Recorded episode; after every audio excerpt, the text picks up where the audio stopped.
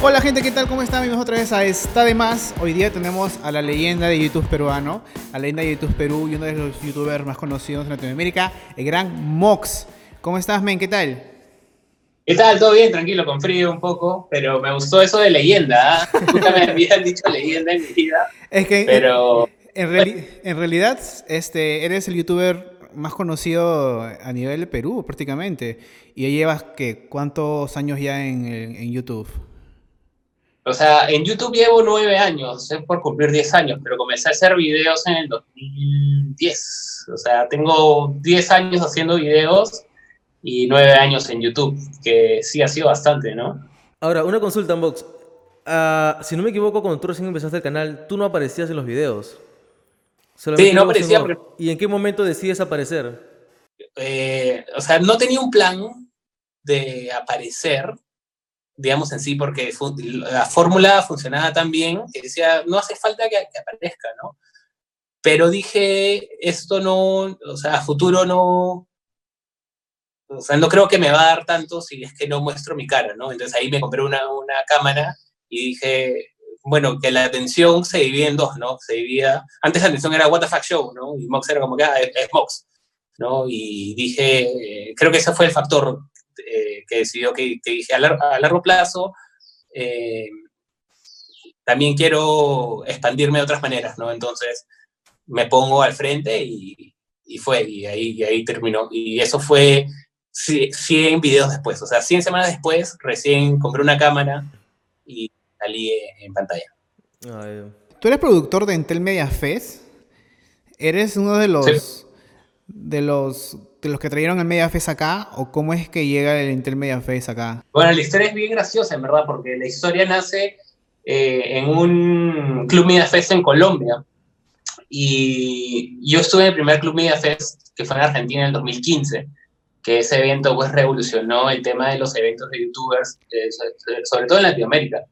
Y me hice amigo del dueño, de- del booker que, que traía todos los talentos, ¿no? que organizaba todo. Y estaba dando mi show en Colombia, salgo del show, me salió bastante bien, estaba muy, todo el mundo estaba muy con el show. Y se me acerca el, el- el productor y me dice, estoy pensando en llevar eh, el Club Media Festa a Perú. Y yo le dije, cuenta conmigo para lo que quieres, ¿no? Para lo que quieras. Y de ahí salió una relación y se podría decir que sí, también he producido eh, dos entregas del Entel Media Fest. Pero, claro, porque me acuerdo que en el primer Media Fest que, que hubo en Lima, que fue hace que tres años habrá sido, este, Sí, tú, promo- tú promocionabas de que tú estabas trayendo a tus amigos. O sea, fue... Sí, exacto. Vamos a ese giro, ¿no? De, de cómo darle. Eh, a ver, un segundo que mi perro está. Cooper, ¿pasa? ¿Qué pasa? Este, le gusta el perdón. ¿En qué estaba? Ah, bueno, en 2016, el- como que la narrativa era de, bueno, si vamos a traerlo, hay que hacerlo de esta manera, ¿no? Como que, oye, estoy.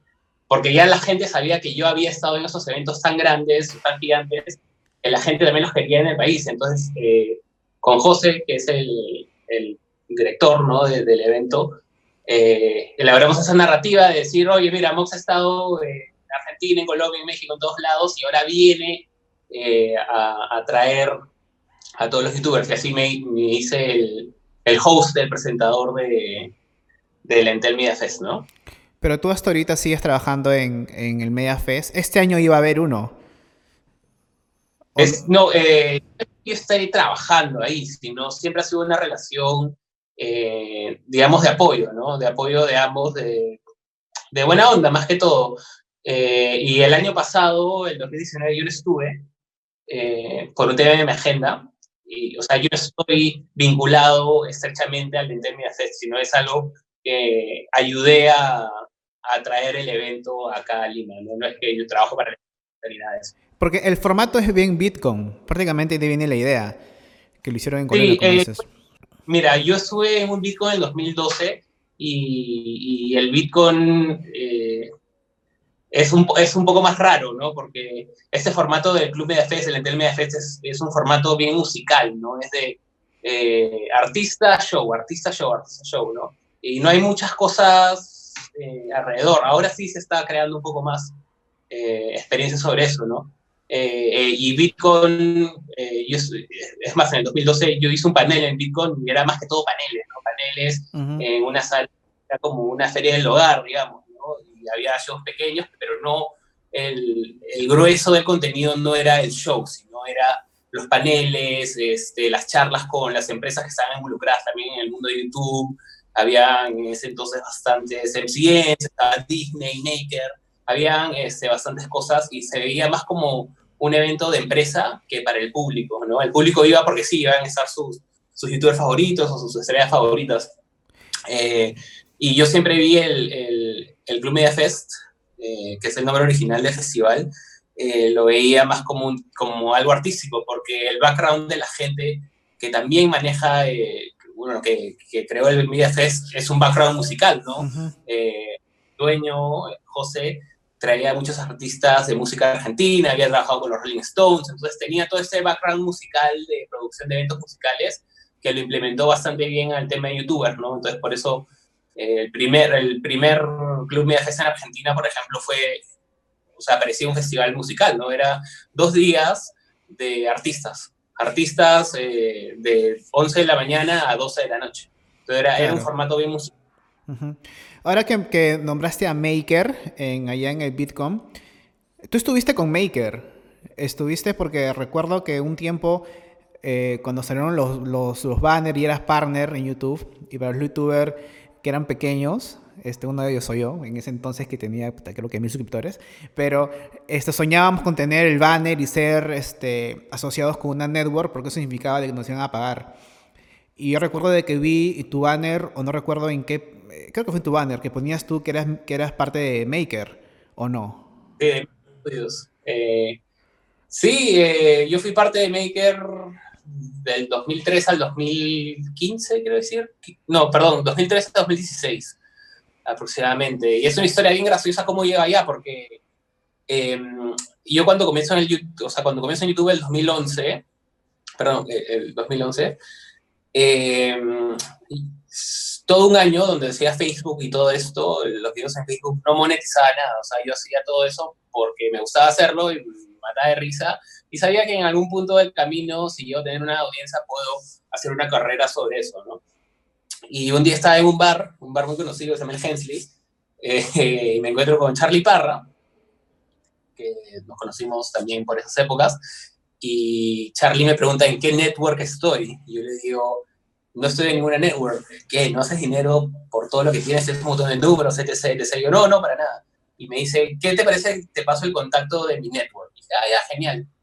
Entonces me pasó el contacto y bueno, para hacer la historia un poco más corta, eh, me, eh, me, meto a esta network, comienzo a hacer dinero con YouTube y esta network a los cuatro meses es comprada por Maker Studios, que me hacía automáticamente talento de Maker Studios. Y eh, en ese entonces también tenía, estaba una agencia en Los Ángeles que se llamaba la The Bearer, que es de una agencia pues donde están talentos de cine, musicales, qué sé yo.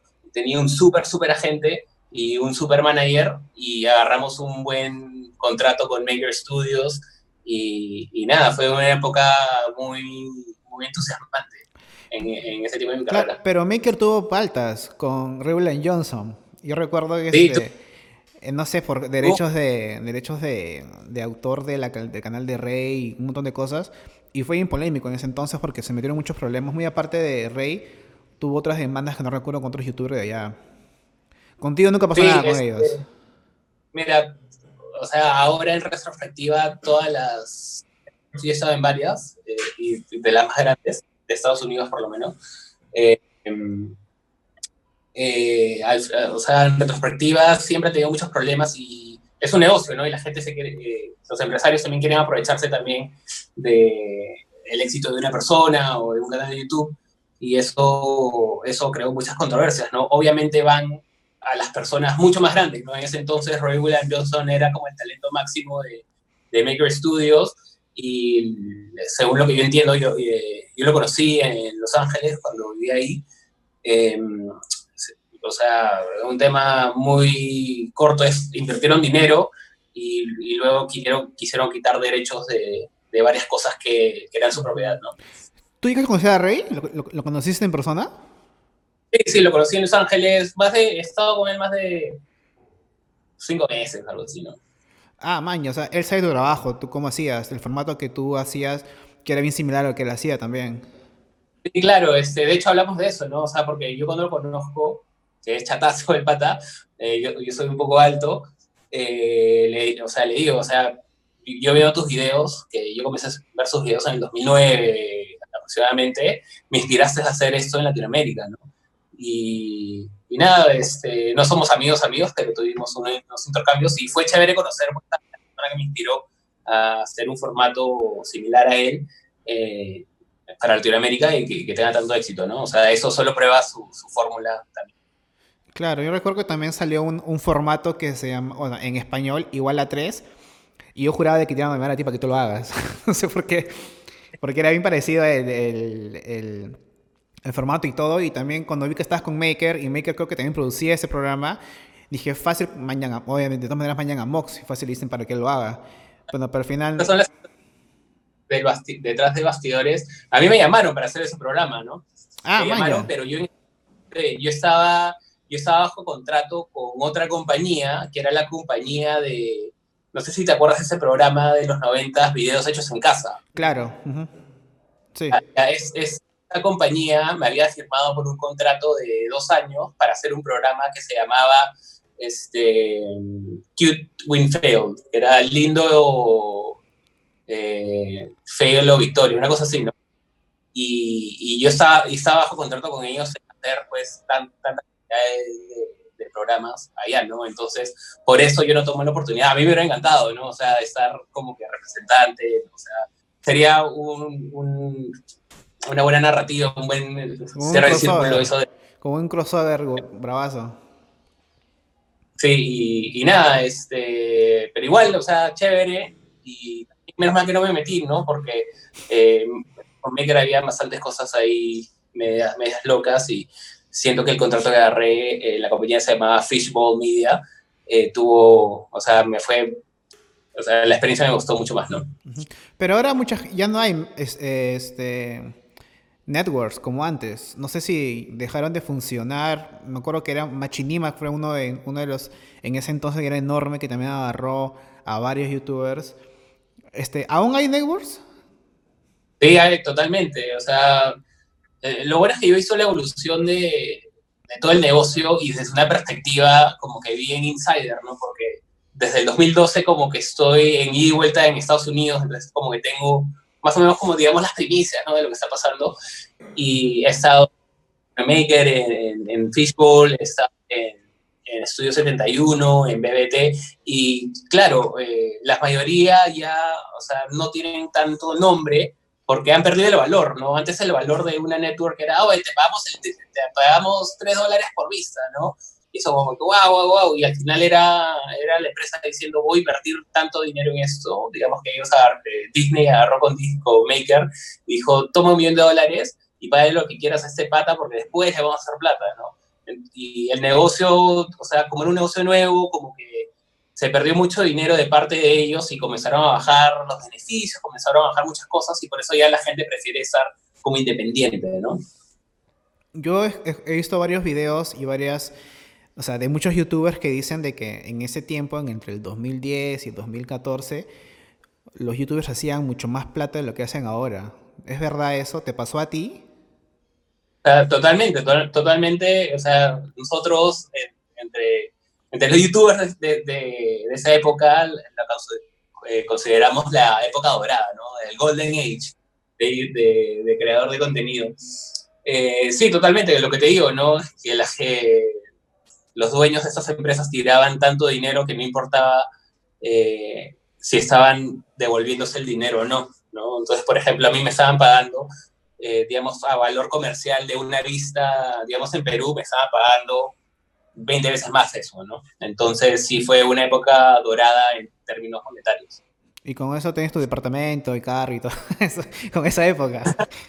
o sea, es parte, o sea, es una acumulación de todo, ¿no? Claro, claro. Este, ahora, yo vi la entrevista que te hizo Marcos y Fuentes hace no sé cuántos años, cuando pasó el problema de tu canal. Y ahí, en una de esas preguntas, tú dices de que estaba formando una network con, con Charlie Parra y tú estaba los de What the Fuck Films. Eh, no entendí mucho, o fue muy vagamente que hablaste, no sé, porque estaba como que en proyecto. ¿Qué fue eso? eso? fue Eso fue una de unas experiencias de verdad malas que tuve, eh, porque una vez que yo dejo Maker, en el 2014-2015, no, perdón, en el 2015, en el 2015 eh, comienzo a negociar para crear nuestra propia network, ¿no? Y me meto ahí en unos negocios en Miami, medios, o sea, no turbios, pero digamos, yo no tenía la experiencia para manejarlos. Eh, y, y, al final todo ese proyecto se cayó, teníamos cosas muy chéveres planeadas, pero todo eso se cayó. Entonces, en esa entrevista estaba como que recién empezando a, a crear ese proyecto y ya había tenido a mucha gente a bordo, digamos, del tren MOX eh, con su network, pero al fin, eh, con experiencia, digamos, mía de, de, leer las situaciones, no se llegó a, nada y es más, tuve muchos problemas legales, eh, no, no, de mi parte, no por errores míos, pero por temas que yo no conocía, ¿no? o sea, sé que estoy siendo un poco vago, pero o sea, tampoco te quiero contar ah, los detalles.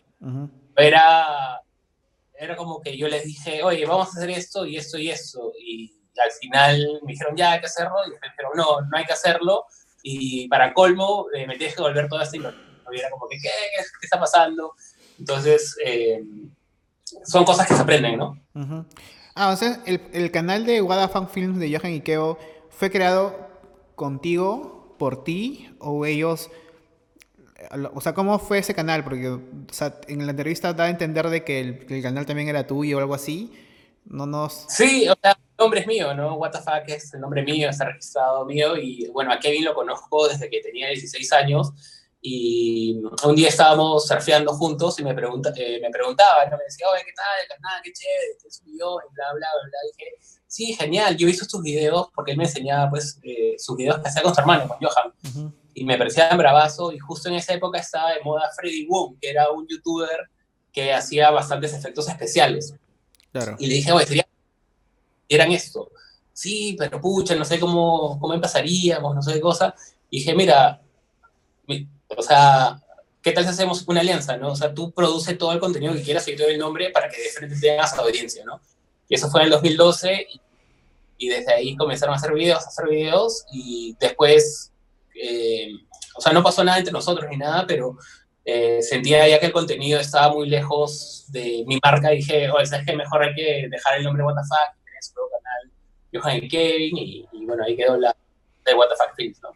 Ah, claro, y también ahora este, entrando un poco a ese tema que, que casi te hace cerrar el canal, al final, obviamente ese problema se solucionó por los temas de derechos de autor de los, videos y, todo ese tema. Sí, eh, sí, o sea, se solucionó de una, de una forma, en verdad, bien, o sea, ni siquiera sé qué palabra ponerle, pero eh, son estas cosas, pues, estás sentado en tu casa un día y te llama un abogado en Los Ángeles y te dice, oye, si no quitas todos tus videos o me pagas cierta cantidad de plata, en cinco días te voy a destruir el canal.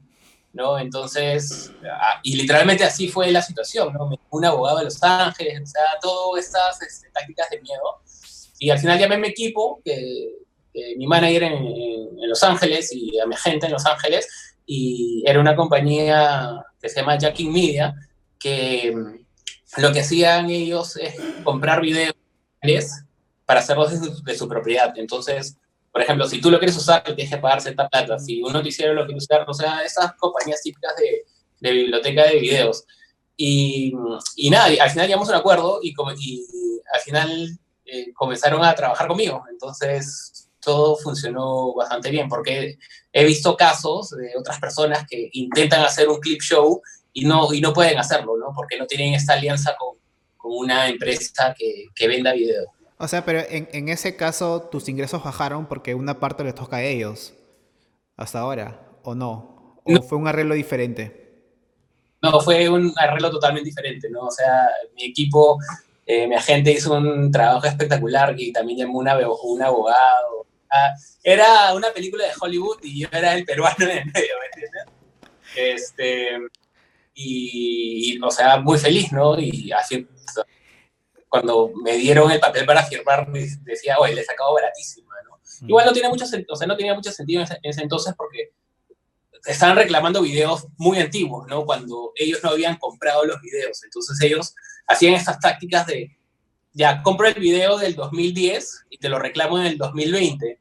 Te lo reclamo y dices, oye, en el 2010 usaste este video y tú tenías opción de reclamar y decir, oh, ese video no era tuyo en el 2010, pero ahora sí, porque no reclamos ahora? Entonces era, era todo un arrojo mango, fueron muchas conversaciones, fueron meses de, de abogados, de agentes, de, de, te llamo mañana, del día siguiente. Fue, fue un proceso bien tedioso, pero lo bueno es que a través de esa crisis, digamos, porque sí fue una crisis para mí, porque yo no quería dejar el canal, eh, salió mi canal secundario, ¿no? Y ahí tengo como totalmente todo un backup si llega a pasar algo, si me hackean, si cae una bomba, etc. Tengo un canal secundario, ¿no? Ahora, ¿puedes decir más o menos la cifra de cuánto te pidieron al inicio? O sea, cuando te llamaron y te dije, o me pagas, no sé, esto, o te suelo el canal. ¿Puedes decir una cifra o, de cuánto Creo, o sea, en verdad no me acuerdo, pero creo que eran como 50 mil dólares, una cosa así. Ah, la, mierda. Pero no me acuerdo, pero era, era por ahí la, la vaina. Entonces, obviamente, yo recibo esa llamada y digo, o sea, me quedo de lado, ¿no? What the fuck, literal. Este, y, me acuerdo que fue, una tarde de invierno 2014. Em, y me acuerdo pensar, ya, lo primero que tengo que hacer es llamar a la gente. Llamé a la gente y de ahí se armó puesto una guerra legal. Ah, que al final es muy, muy entretenido, ¿no? Tener estas experiencias con estas cosas que solo ves en películas, ¿no? O sea, como que el abogado gringo y, o sea, eh, fue, o sea, ahora es chévere, es una buena historia, pero en el momento sí era como que súper incertidumbre, ¿no? ¿A ti no, no, este, nunca te ha pasado lo que le pasó a Whatever? De que un agente, un manager, este, te estafó, cosas así. ¿En tu carrera oh, nunca has tenido ningún tipo de problema de estafa con algún marca, agente o ese tipo? O lo máximo que me ha pasado de experiencia mala en un término de negocio ha sido la de, la de Miami, donde ya creé esta network.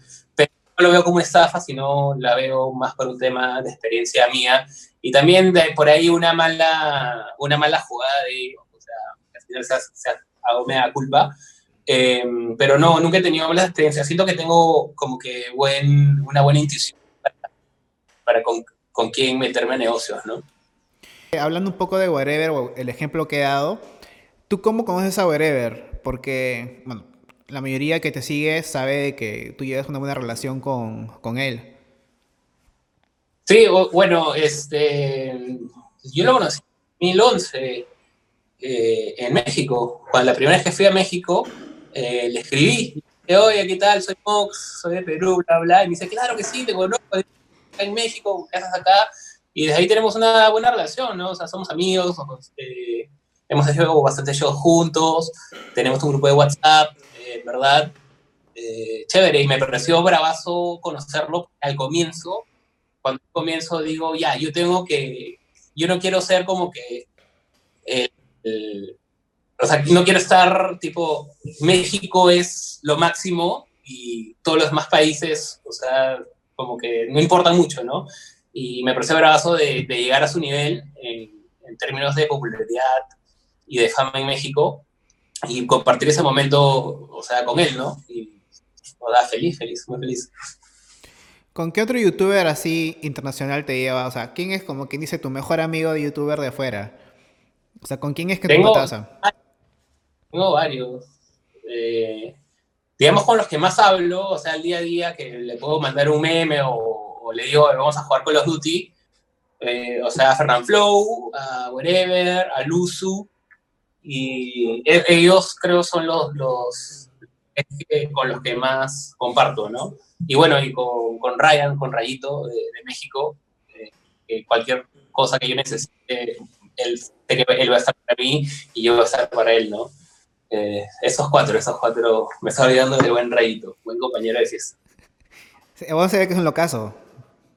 O sea, en verdad, en YouTube se ve que, que son locazos, ¿no? Pero al final eh, todos, todas son facetas, ¿no? Uno no es el mismo en la cámara que en una fiesta o, o jugando Play. Pero el más loco no creo que sea él, pero sí es bastante loco. Ahora, hablando un poco ya que dices tú de que son facetas de que uno tiene ante cámaras y eso, eh, ¿cómo ves los personajes que salen ahora en YouTube con los que salían hace, no sé, 5 o 6 años, en el 2002, 2014? Eh, obviamente el mundo ha cambiado, ¿no? O sea, la, o primero la audiencia ha cambiado y, también cómo se vende el entretenimiento, ¿no? Ahora en YouTube tienes que ser mucho más polémico para ser exitoso, o sea, si tú creas una ficción en YouTube, como que sí, está chévere, pero o sea, no vas a tener la popularidad gigante, ¿no? Ahora, casi trimestralmente, cada youtuber saca alguna controversia, ¿no? Como yo le dije esto acá, o ah, tal, tal, tal.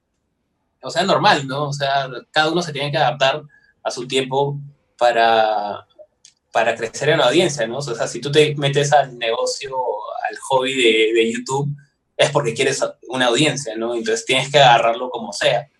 Y si en, en, ese, en esos tiempos es hacer controversia, chévere, o sea, a mí no me suma, digamos, ¿no? A mí no me suma ver una controversia porque no me importa, no me importa que le dijo tal a tal. Eh, y que siento que en el pasado, ¿no? El contenido puro era lo que más, más rendía, ¿no? Como Hola, soy Germán, ¿no? Él hacía monólogos. Él hacía monólogos y, eh, o sea, a mí no me gustaban, pero estaban súper bien hechos y iban a un público determinado eh, y leía bastante bien y eso era contenido, ¿no? Ahora tú ves a, a gente haciéndose, digamos, entre comillas, famosa por, por qué le dijo a qué o, o se calateó, o etc., ¿no? Se, se, peleó, ese tipo de cosas, pero es, son los tiempos, son los tiempos y la audiencia, ¿no? Cada uno decide. Eh, al final creo que cada uno hace lo suyo, cada uno eh, entiende esa audiencia y cada uno se, se recrea como, como quiere, ¿no? ¿Eres, ¿Eres de buscar o ver a youtubers nuevos de acá de Perú? Sí, o sea, estoy, no soy de ver, pero estoy atento, estoy atento siempre a, o sea, porque es, es también mi mundo, ¿no? Quiero ver lo que está pasando. Eh, y conozco a la mayoría, a la gran mayoría la conozco personalmente, me quedo bien con todos, eh, pero no sé de ver, no soy de, de ver mucho contenido eh, en YouTube. Antes sí veía más, ahora ya no mucho, ahora este, ni siquiera veo muchos youtubers de otros países tampoco. ¿Qué es lo que más te gusta ahorita? Cuarentena lo que más he consumido es videojuegos, PlayStation, ¿no? Hacer así con todo, PlayStation, PlayStation, eh, Netflix, ¿no?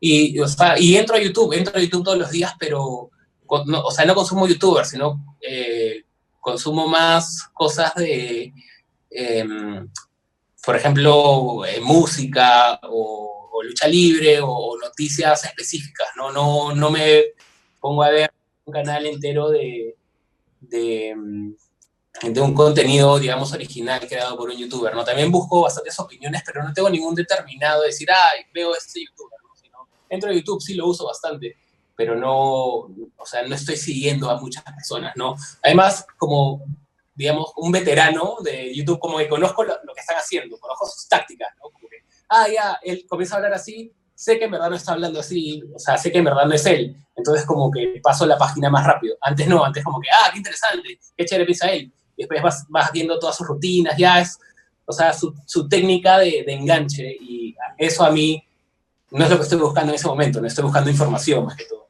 Claro. Y aparte creo que ahora los, antes se sentía cuando una persona empezaba a hacer YouTube por hobby, por muchas cosas, por terapia, por muchas cosas. Pero ahora tú te das cuenta cuando un youtuber ya está buscando sí o sí sacarle negocio a lo que está haciendo. Y se siente, creo, sí. o sea... O sea, o sea, depende, ¿no? Depende de, de quién hable, ¿no? O sea, y yo creo que naturalmente, o sea, al final está bien, ¿no? Al final estás en, en una forma donde la puedes monetizar y puedes sacarle ventajas y poder armar una carrera sobre eso, ¿no? Eh, ¿Se siente más? Sí, totalmente, ¿no? O sea, hay muchas más personas que entran a la, a la plataforma no como hobby, sino para, para hacer dinero o hacerse famoso o con una segunda intención, ¿no? Que es que no es entretener. O sea, para mí la primera función de hacer videos era, ah, quiero caerme de risa, quiero que mis patas se caigan de risa. Y si alguien lo ve, que se cae de risa, ¿no? Mi primera intención nunca fue, ah, quiero ser famoso por, por YouTube. Entonces, es, ahora sí se nota más porque saben los beneficios de los, beneficios que te da ser famoso en, en, YouTube, ¿no? Entonces, totalmente ves a gente entrando por, las, por los motivos equivocados, ya sea este, hacer famoso, hacer dinero, o hacer controversias, ese tipo de cosas. Claro, porque y muchas, muchas personas, comunicadores, este, periodistas, o no sé, la gente, actores, ya ven YouTube como una plataforma más para trabajar. O sea, claro, totalmente. Y bueno, es, es, lo que es ahora, o sea, o sea, como te digo, ¿no? Los tiempos han cambiado y es lo que es. Es, es una, una, plataforma más para crear contenido, hacer controversias, hacer vistas, hacer dinero.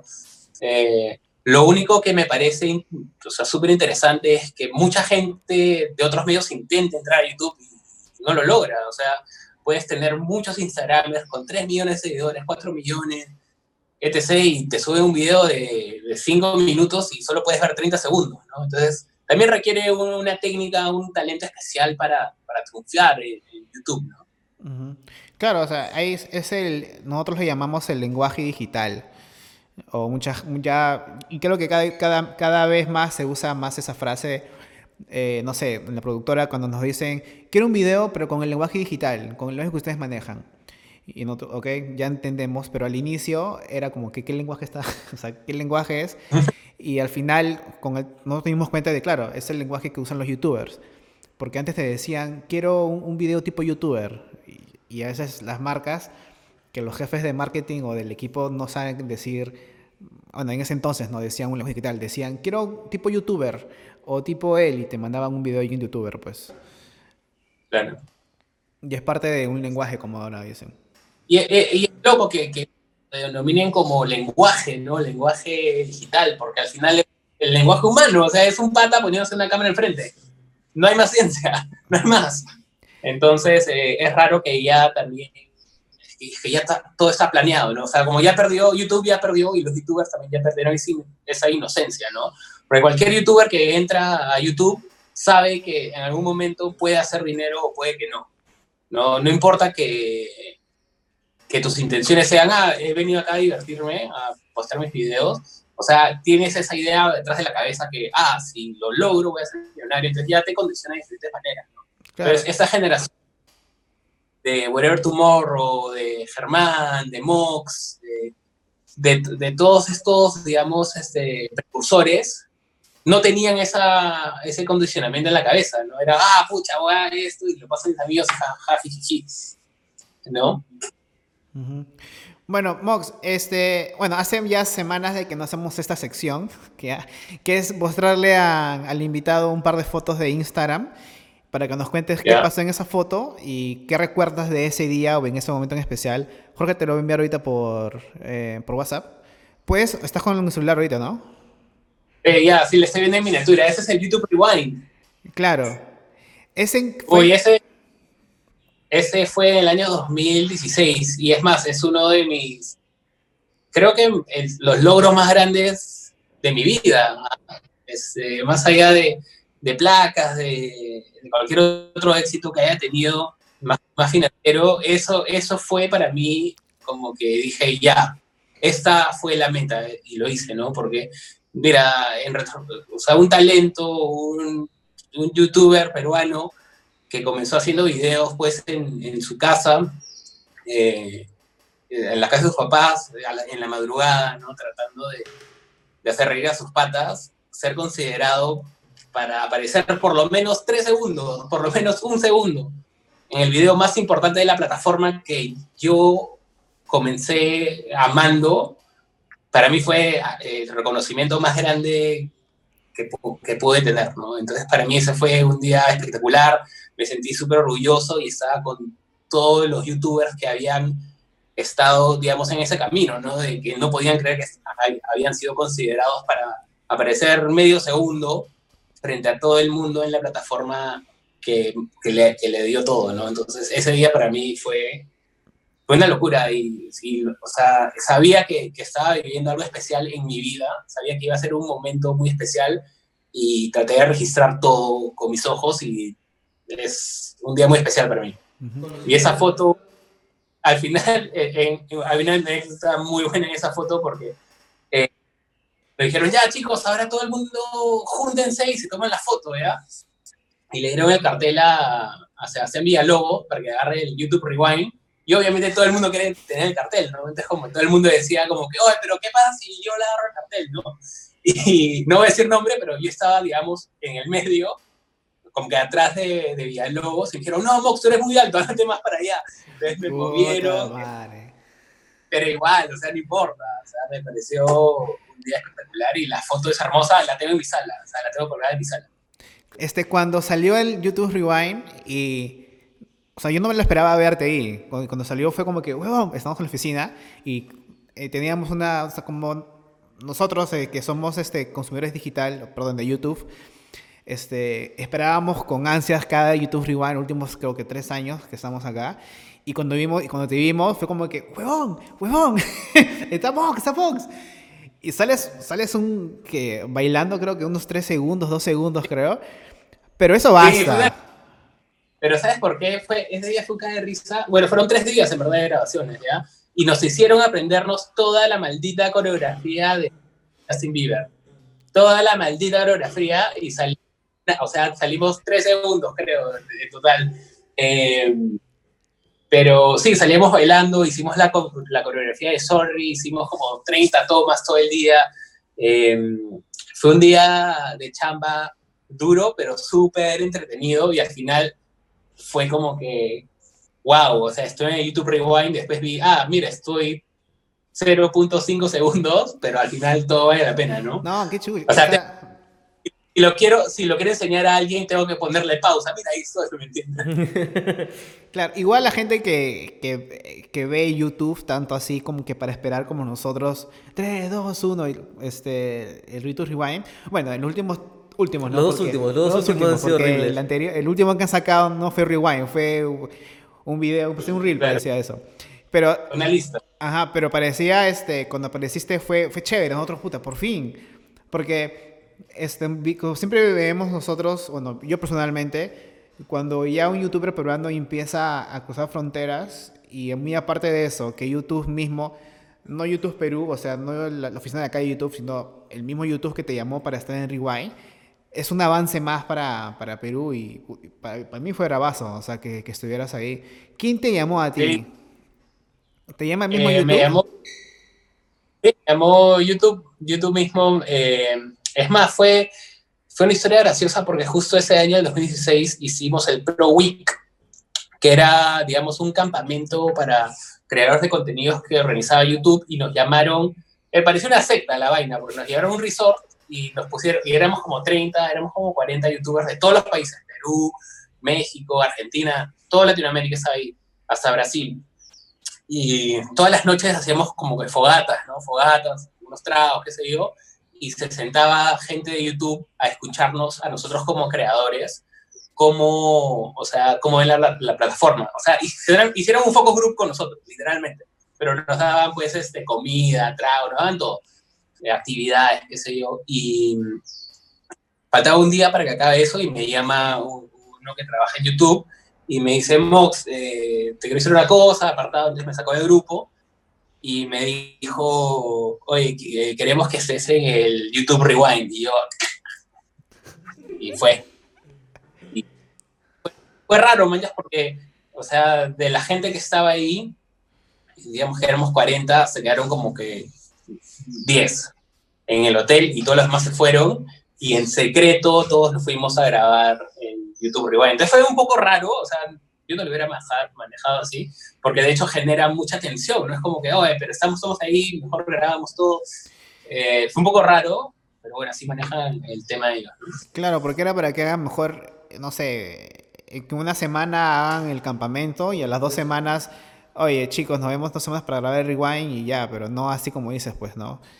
Claro, o sea, no sé, o, sí, no sé, pero regresando al punto, eh, o sea, el YouTube Rewind en ese preciso momento fue muy especial porque, o sea, ya Rewind ya no van a ver, o sea, el nombre de YouTube Rewind se ha manchado tanto que, que ya, o sea, ya cumplió su función y no creo que, que regrese nunca más a lo que era el entusiasmo de lo que era eh, eh, desde el 2012 hasta, bueno, hasta el 2018, 2017, ¿no? Que comenzó a bajar la calidad.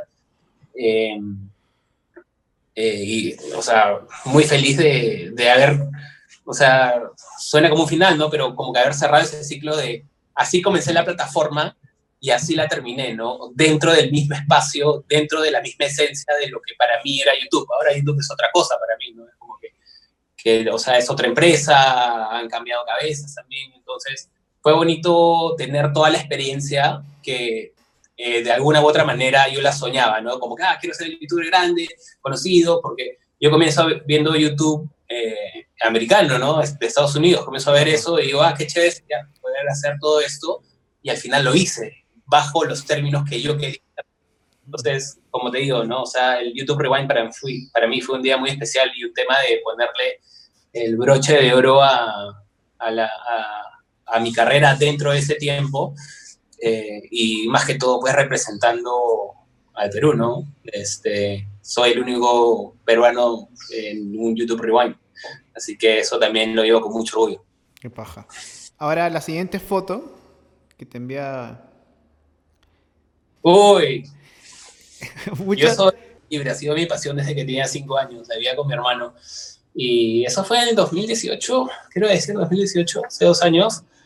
Em, me, me, me, escribieron para, para hacer una aparición ¿no? en la lucha libre y yo más que encantado. Y, y este también es otro día muy especial para mí porque, o sea, siendo tan fanático de la lucha libre y también de comentarista y hacer un segmento con él y, digamos, creerme que soy un luchador profesional, que ha sido mi sueño pues desde que tenía cinco años, por dos para mí fue una gloria. Estaba con mi hermano, yo con mi hermano siempre veíamos de, de pequeños y todavía la seguimos viendo, ¿no?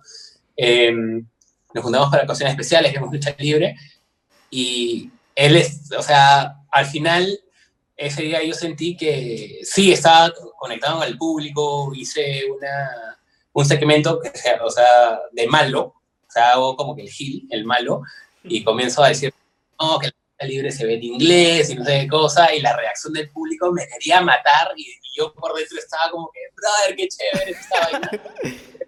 Pero en verdad, en verdad estaba, estaba como que hablándole, o sea, estaba haciendo ese show para mi hermano, para que mi hermano me vea, ¿no? Es mi hermano mayor, ¿no? A los hermanos mayores siempre le buscas un poco de admiración y, y, o sea, compartir ese momento con él y entonces como que, no sé, fue, fue bien loco, me emociono en pensarlo también, porque estaba con mi hermano, fue un sueño de toda la vida, yo con mi hermano me fui a WrestleMania, en el 2015 vivimos la lucha libre, el evento más grande de, esa compañía.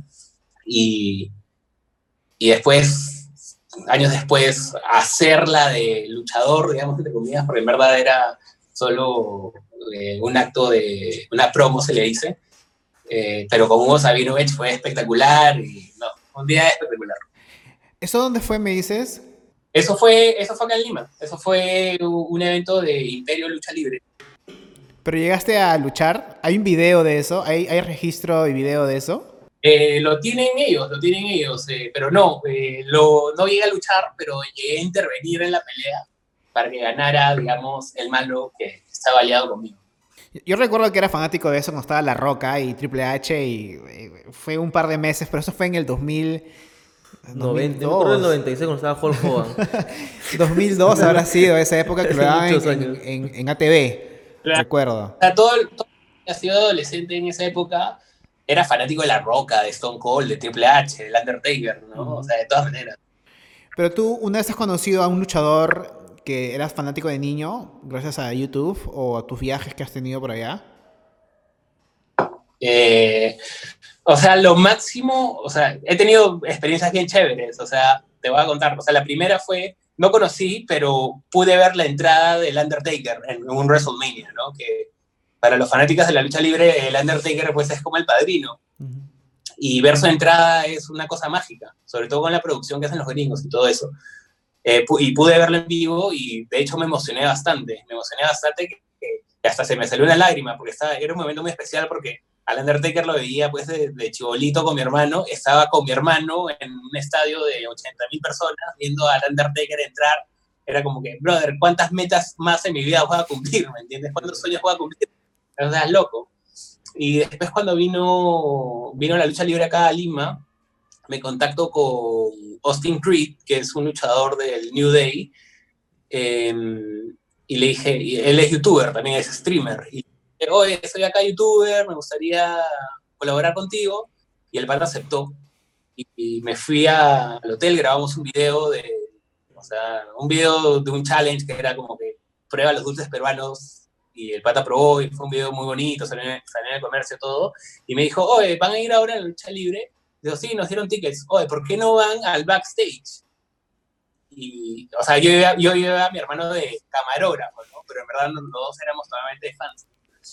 Eh, sí, ya, sí, bravazo. Y fuimos al backstage y, o sea, todavía, todavía veíamos la lucha libre, o sea, todavía la vemos, es más.